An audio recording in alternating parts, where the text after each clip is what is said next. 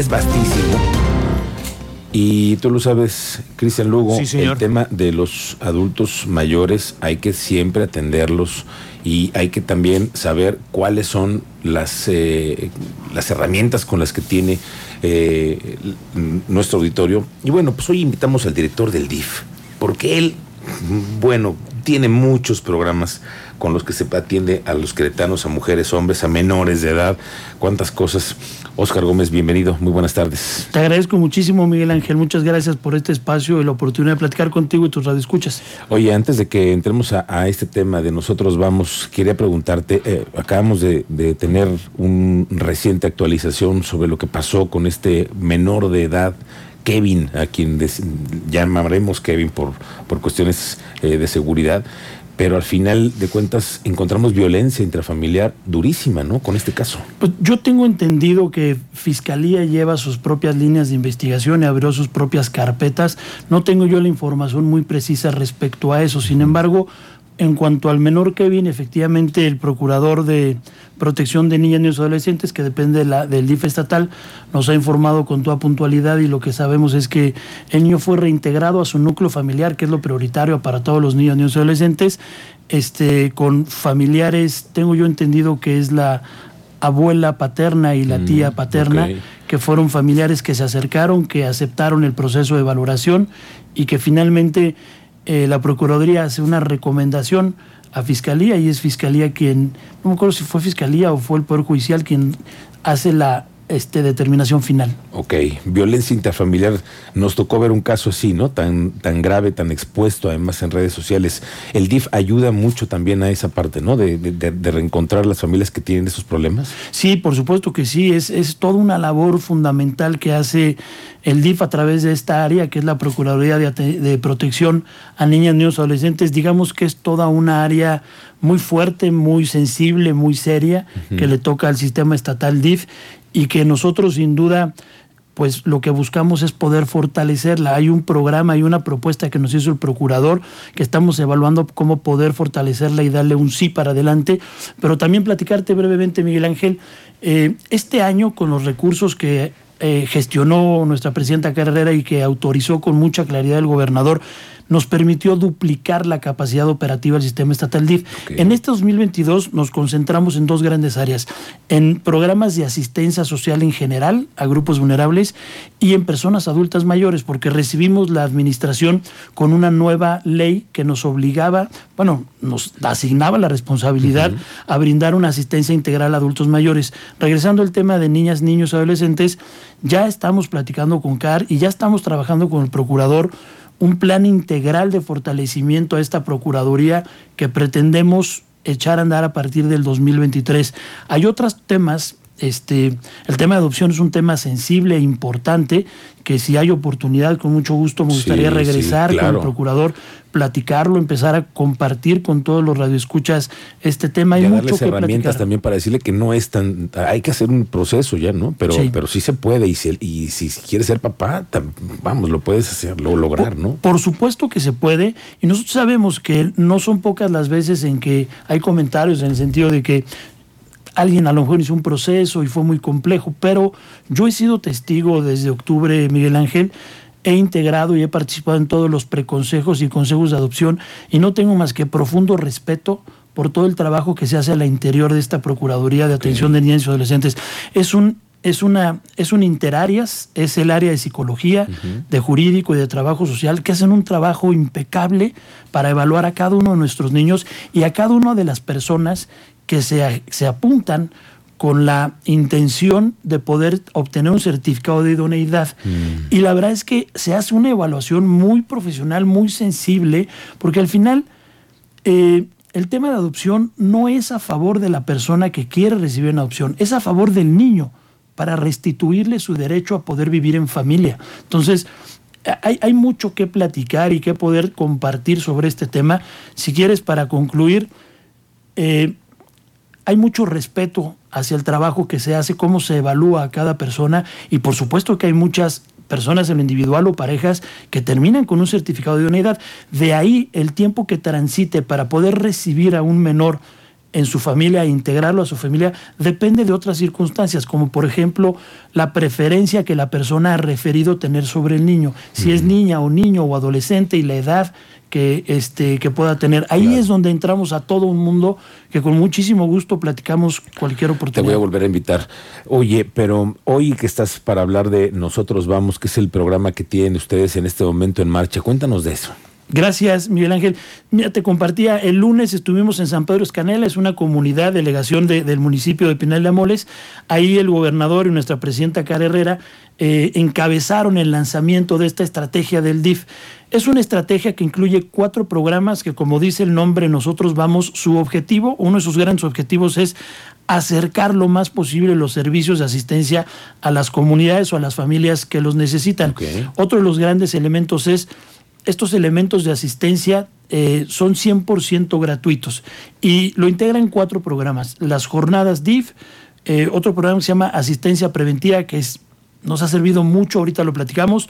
El otro es una red de distribución estatal de asistencia a domicilio directamente y el otro son los comedores móviles. No sé si quieres que platicamos a ver, este programa incluye entonces en cuatro etapas, pero eh, digo, en cuatro áreas, ¿a cuánta gente? Si ustedes están duplicando su presupuesto. Dependiendo, sí, si duplicamos el presupuesto, son más de 350 millones de pesos adicionales los que recibe el sistema estatal DIF.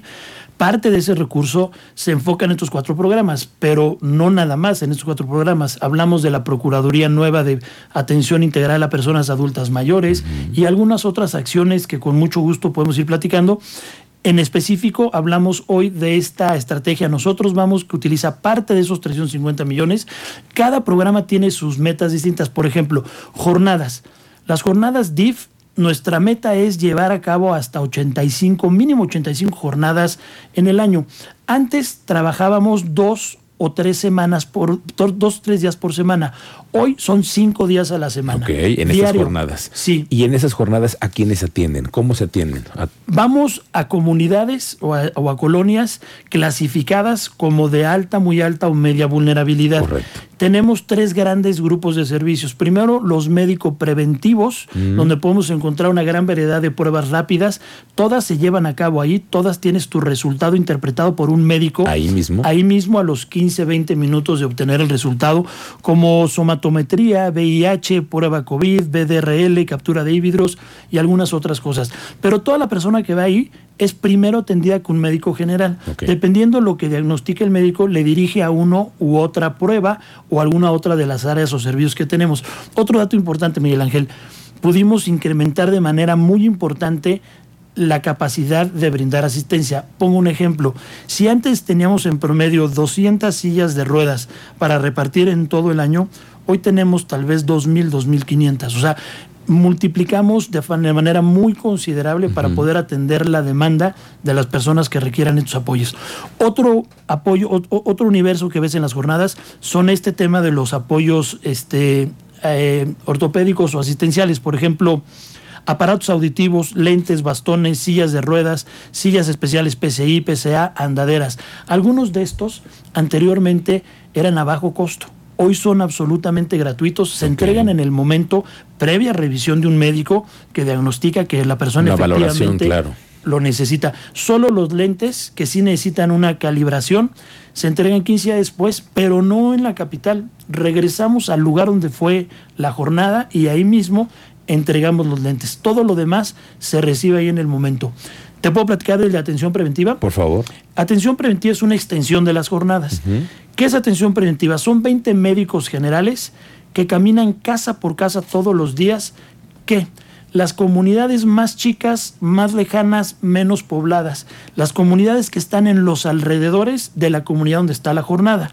Que por su tamaño la jornada nunca podría llegar. Pero entonces mandamos allá a un grupo de 20 médicos que van casa por casa ofreciendo esta consulta médica Además de que ofrecen también este, medicinas del cuadro básico, si detectan algún tema que se resuelve en la jornada, les transportamos a la jornada, los atienden, se les resuelve y los regresamos a su comunidad. Oh. Si ubicamos a una persona que necesita atención médica especializada, pero que no se puede mover por su edad, por su condición, por lo que sea, la vinculamos con Secretaría de Salud y ellos envían un médico a que la atienda directamente en casa. Y lo último que hace este programa es una detección que importa para ir al tercer programa.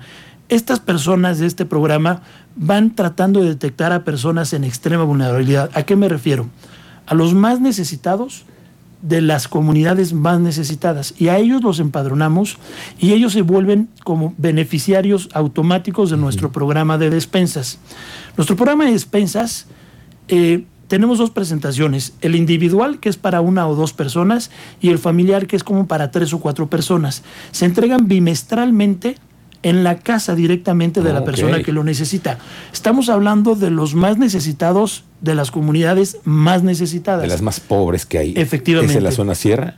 Es en la zona, vamos a estar en todo el municipio y donde vayamos detectando a personas en estas condiciones, las vamos a empadronar y a través de esta red armamos tres rutas, pero al final este, todos los programas se operan con el apoyo de los municipios, de los DIF municipales. Nos complementamos, un mismo equipo, nos necesitamos mutuamente y hasta ahora han encaminado muy bien. Nosotros vamos, es el programa que tiene el DIF para atender, tratar de atender todas las necesidades, pero me imagino que no hay ni presupuesto ni cobija que alcance, ¿no, Oscar? Sí, la realidad es que lo, lo comentábamos el lunes, nosotros mientras más avanzamos, más queremos irnos acercando, pues más vamos, nos vamos dando cuenta de que hay mucho por hacer, hay mucho que perfeccionar, este, los programas tienen que ir evolucionando y tratando de ir resolviendo de mejor manera, pero sí, efectivamente, el reto siempre va a estar ahí, el objetivo es tratar de cubrirlo.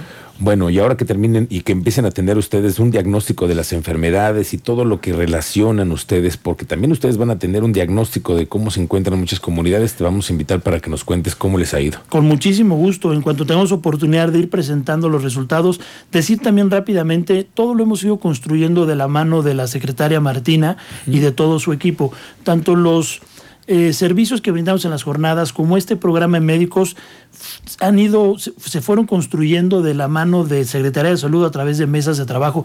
Tenemos las mastografías también, que fue un reto y que finalmente encontramos un caminito para poder llevar a través de una unidad este servicio tan importante de detección temprana del cáncer de mama y que al final... Eh, sí contamos con mastógrafos digitales, que era una exigencia y un requerimiento básico, y sí tenemos eh, el servicio para que sean interpretadas en cuartos azules por radiólogos certificados, oh. que son como elementos fundamentales que nos pedían que, que hubieran. Y vamos a platicar de eso después, te vamos a volver a invitar para que nos amplíes de también ese, que es un gran tema también para nuestras mujeres. Oscar Gómez, gracias por venir esta tarde. Gracias a ti, Miguel Ángel. Muchas gracias por el espacio.